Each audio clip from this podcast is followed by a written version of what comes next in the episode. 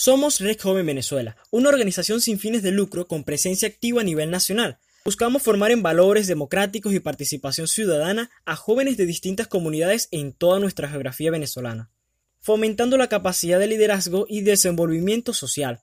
Actualmente en el estado Monagas estamos desarrollando el curso de formación en resiliencia, donde brindamos a los participantes importantes informaciones sobre este aspecto. Ahora bien, resiliencia autocontrol, automotivación, ¿conoces estos términos? Aquí te lo explicamos. Resiliencia viene del término latín resilio, que significa volver atrás, volver de un salto, resaltar, rebotar. Eh, el término se ha adaptado al uso de la psicología y otras ciencias sociales para referirse a las personas que a pesar de sufrir situaciones estresantes no son afectadas psicológicamente por ellas. En física y química es la capacidad de cualquier material para recuperar su forma inicial después de que se ejerce una fuerza que lo deforme. Es decir, la resiliencia es la capacidad que tenemos para sobreponernos ante las adversidades. Ejemplo, el duelo por la muerte de un ser querido, un despido de trabajo inesperado, incluso el desamor, un periodo de soledad o el sufrimiento. Existen unas características claves en una persona que aplica la resiliencia. En primer término tenemos identifican la situación, Generamos expectativas realistas que nos ayuden a entender nuestro entorno. Número 2. Usan el autoconocimiento. Debemos contar con una misión, con una visión y con nuestro valor, que nos ayuda a desarrollar nuestro propio proyecto de vida. Organizan sus estrategias. Distribuimos al máximo todas nuestras herramientas para lograr hacer de nosotros personas capaces de salir de cualquier situación.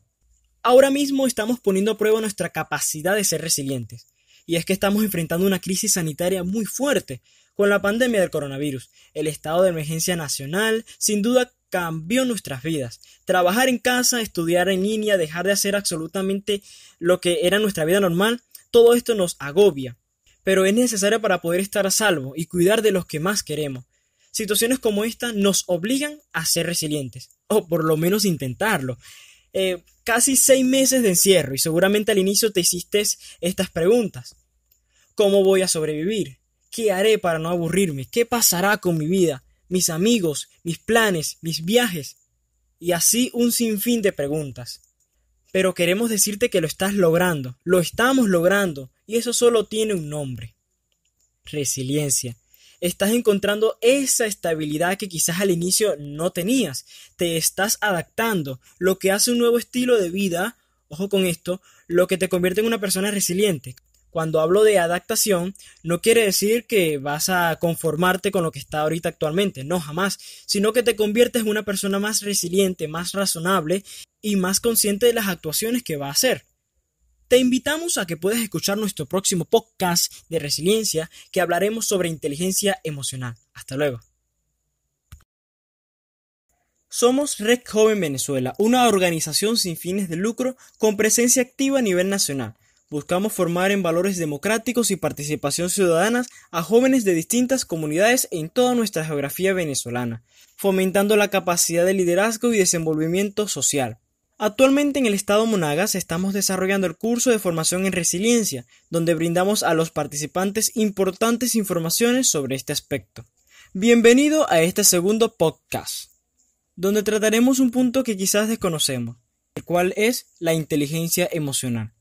A pesar de que ya varios psicólogos habían señalado la insuficiencia de los elementos cognitivos y racionales eh, como únicos indicadores de la inteligencia, el concepto surge en 1983 con el psicólogo Howard Gardner, quien considera a los tests de coeficiencia intelectual como insuficientes para lograr una apreciación de la inteligencia. Existen dos formas elementales de inteligencia emocional. Una de ellas es la inteligencia interpersonal implica entender y comprender las emociones de los otros y tener una habilidad de reaccionar según el estado de ánimo de otra persona. También está la inteligencia intrapersonal que implica entender y comprender las propias emociones, de, de, tenerlas en cuenta al momento de tomar decisiones y ser capaces de regular las emociones según la situación.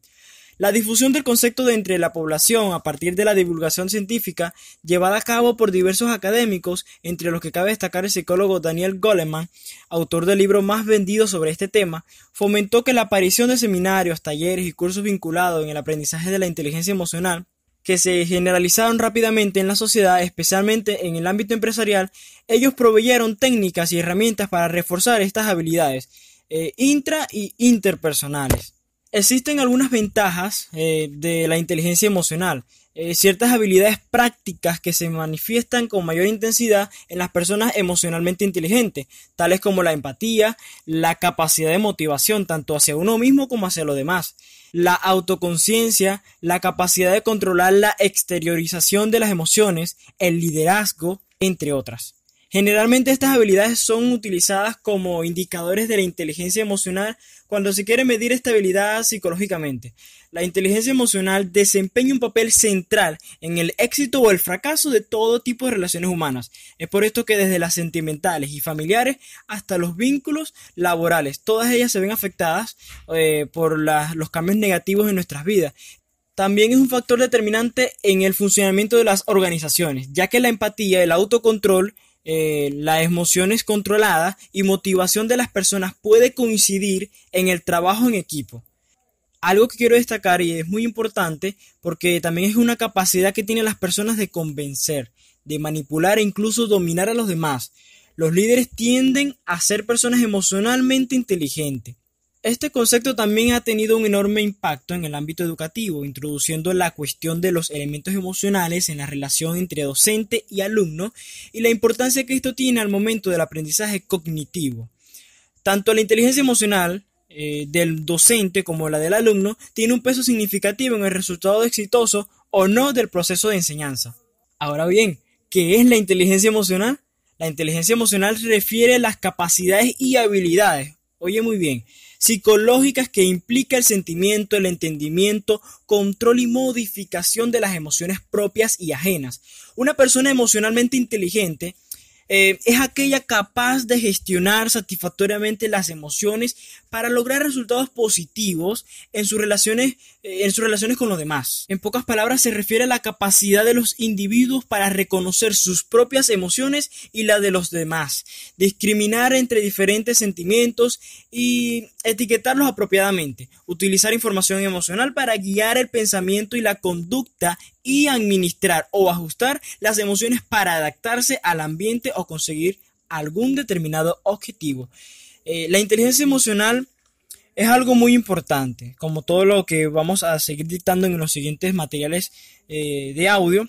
Pero en este, en este sentido quiero hacer mucha, eh, mucho énfasis, porque la inteligencia emocional es esa capacidad de, construir, eh, que se refiere a que podemos reconocer nuestras acciones, pero también la de los demás. Podemos reconocer las emociones que nosotros tenemos como seres humanos, pero también podemos detallar y distinguir cuáles son las personas e incluso los sentimientos que dichas personas están apropiando a su conducta. Los hombres que poseen una elevada inteligencia emocional suelen ser socialmente equilibrados y extrovertidos. Las mujeres emocionalmente inteligentes tienden a ser enérgicas y expresan sus sentimientos sin ambigüedades. Los hombres con un elevado coeficiente intelectual que va muy ligado oiga bien, muy ligado a la inteligencia emocional, se caracterizan por una amplia gama de intereses y habilidades intelectuales y suelen ser ambiciosos, productivos, predecibles, tenaces y poco dados a reparar en sus propias necesidades. Sí, la mujer con un elevado coeficiente intelectual manifiesta en cambio una previsible confianza intelectual, es capaz de expresarse claramente sus sentimientos, sus pensamientos, valora las cuestiones teóricas y presenta un amplio abanico de intereses estéticos e intelectuales. Algunas de las personas han dejado de mostrar sus sentimientos. Son tantas las experiencias que llevamos a nuestra mochila que de una u otra forma hemos aprendido a vivir en una represión constante, a reprimir ese sentimiento, a no dejarlo brotar, difuminando nuestros afectos, nuestros miedos o nuestras pasiones para almoldarnos a un estado de represión emocional quizás influido por una sociedad que, que, no lo maneja de tal forma. Pero si nos paramos a pensar un segundo, caeremos en la cuenta de que somos seres emocionales, señores, y tenemos una necesidad natural que nos impulsa a dejar aflorar sentimientos y emociones. Te invito a escuchar nuestro próximo podcast donde estaremos conversando acerca de cómo enfrentar tus situaciones adversas. Si estás oyendo esto, felicidades, estás vivo. Si eso no es algo por lo que sonreír, que baje Dios y lo vea. Hasta luego. Somos Red Joven Venezuela, una organización sin fines de lucro con presencia activa a nivel nacional. Buscamos formar en valores democráticos y participación ciudadana a jóvenes de distintas comunidades en toda nuestra geografía venezolana, fomentando la capacidad de liderazgo y desenvolvimiento social. Actualmente en el estado Monagas estamos desarrollando el curso de formación en resiliencia, donde brindamos a los participantes importantes informaciones sobre este aspecto. Hoy estaremos tratando el punto sobre resiliencia ante las adversidades, resiliencia en tiempo de crisis. El ser resiliente no quiere decir que los problemas no me afectan, no, es creer que es posible salir de esta situación. Con esto iniciamos. Ya hemos hablado que la resiliencia es la capacidad que tiene una persona o grupo para recuperarse ante una adversidad, ante un tiempo difícil. La habilidad para transitar la situación que se vive aunque no sea la más favorable. Y en base a esto, seguir proyectando y manteniendo una postura lo más positiva posible hacia el futuro. Algunas personas logran mantener cierto equilibrio en momentos de peligro mientras otros se desmoronan. Una persona resiliente es capaz de utilizar sus capacidades y fortalezas para hacer frente a las desgracias o circunstancias negativas, como la pérdida de un trabajo, problemas familiares, enfermedades, entre otros. Hay muchísimos problemas por lo que una persona pasa y si, si eres de este grupo que pasa esta adversidad y de una mejor forma, de una forma favorable, créeme que ya eres una persona resiliente. Esta palabra resiliencia entra en nosotros porque todo el mundo eh, o la mayoría de las personas tenemos esas capacidades. Algunos no las desarrollamos y nos quedamos estancados y allí es donde vienen los problemas. El ser resiliente no quiere decir que los problemas no me afectan, es creer que, hay posibles soluciones para esto. Las circunstancias casi nunca puedes controlarlas, en cambio la actitud para enfrentarlas sí. Tanto el entorno como las personas que nos rodean no son del todo predecibles ni controlables, por lo que resulta impredecible aprender a adaptarnos y adoptar un modo de conducta en función a los cambios del entorno. Oiga muy bien que dije adaptarnos y adoptar. La queja inmoviliza y la actitud permite responsabilizarnos. Los recuerdos negativos actúan sobre nuestras emociones haciéndonos sufrir. Al darle vuelta a, las situaciones que ya no podemos cambiar, nos enganchamos en el sufrimiento, nos quedamos estancados.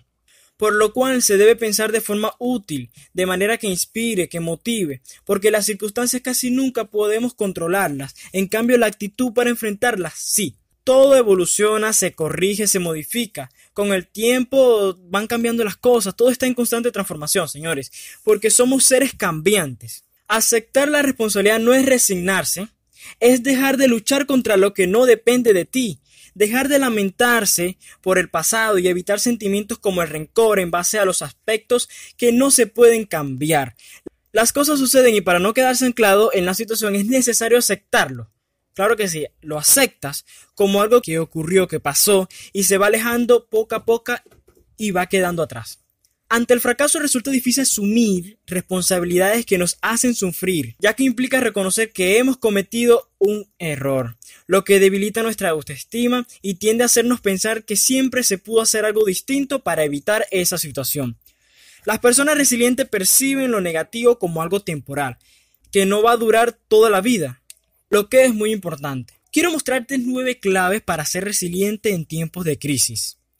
Número 1. Conéctate contigo mismo. Debes analizar sobre tu trayectoria pasada y aprovecha el tiempo para reflexionar y conocerte mejor. Valórate de forma realista, acepta tus triunfos y tus fracasos. Número 2. Replantea las prioridades. Dedica tiempo a aquellos aspectos que favorecen tu bienestar. Encuentra los motivos por el cual seguir adelante, lo que te llena como persona. Número 3. Responsabilízate. Asume la capacidad de afrontar el rumbo de las circunstancias sin victimizarte, sin decir, ay, no, porque hice aquello, porque hice esto, no, con el mayor control emocional posible y sin culpabilizar a los agentes externos. Número 4. Cultiva tus relaciones. Desarrolla esa empatía. Nutre las relaciones interpersonales de calidad. Rodéate de una red social amplia y positiva que te brinde bienestar y apoyo psicológico. Allí estarás cultivando tus relaciones. Número 5. Sé flexible. La creatividad y la aceptación son fundamentales para aceptar los cambios, buscando nuevas soluciones y aportes hacia los problemas. Número 6. Piensa en positivo. Evita darles importancia a tus pensamientos pesimistas. Haz un balance de todos los aspectos. No te ancles en el pasado, ni maximices el verdadero tamaño de los acontecimientos negativos.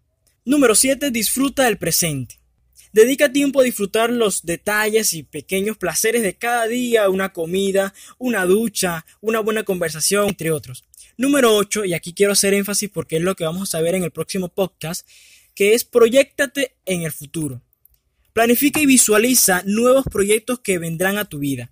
Define nuevos horizontes, organízate en ejes, en líneas, en planes de acción para alcanzar los objetivos que te plantees. Recuerda que todo comienza en la mente y depende de ti ejecutarlo. No solo es pensar y soñar, debes accionar.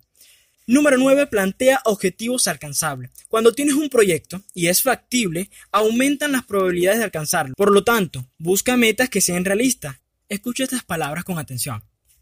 Resistiré, erguido frente a todo. Me volveré de hierro para endurecer la piel. Y aunque los vientos de la vida soplen fuerte, soy como el junco que se dobla, pero siempre sigue en pie. El confinamiento. Estamos en un tiempo muy difícil. Por sí mismo, el nivel psicológico de nosotros no es muy sano que digamos. Aunque en estos momentos es cuestión de supervivencia y solidaridad con las demás personas, eh, debemos anticiparnos a lo negativo. Pero si tenemos que hacer aquello que nos recomiendan las autoridades sanitarias, debemos hacerlo. Debemos de permanecer en nuestros hogares. La ansiedad cuando nos desborda tiene una base primordial en nuestros pensamientos. Por ello debemos de tener en cuenta nuestra situación real frente al contagio del coronavirus. No es conveniente entretenerse en el miedo. Hay que intentar que el miedo no pase a ser pánico y nos paralice. Para ello hay que hacer las cosas que hacíamos antes, siempre que los expertos y las autoridades digan cómo podemos hacerlo. Aunque no estemos afectados por el coronavirus, podemos vernos desbordados por la ansiedad. Te voy a dar unas claves para minimizar el impacto de la ansiedad. Número 1. Identifica y trata de distanciarte de los pensamientos negativos o incómodos que te estén generando malestar. Pensar constantemente en la enfermedad puede hacer que aparezcan o se acentúen síntomas que incrementen su malestar emocional. Reconoce tus emociones y acéptalas. Si lo ves oportuno, te recomiendo que compartas tu situación con las personas de tu alrededor. Evita la sobreinformación o la infointoxicación. Seguir la información minuto a minuto, estar a pendiente, esto no hará que estés mejor informado. Podría aumentar tu sensación de miedo y nerviosismo. Sin necesidad, evite el estar hablando continuamente del coronavirus. Por favor, eh, cambiemos esto. Estamos en, encierro. No, no estamos en un encierro, estamos guardados. La situación actual nos permite entender, nos permite internalizar nuestra situación, eh, saber qué, poder, qué podemos hacer, qué podemos crear, qué podemos hacer de nuevo para combatir la ansiedad. Da crédito solo a frentes fiables, fuentes oficiales que dan más valor al conocimiento científico que a la desinformación haz una vida normal y sigue tu rutina en la medida de lo posible, que sean aconsejadas por los expertos. Y por último, mantén una postura lo más optimista posible y objetiva. Somos más fuertes y capaces de lo que podemos creer. Te invitamos a escuchar nuestro próximo podcast, el cual estaremos conversando sobre proyecto de vida. Hasta luego.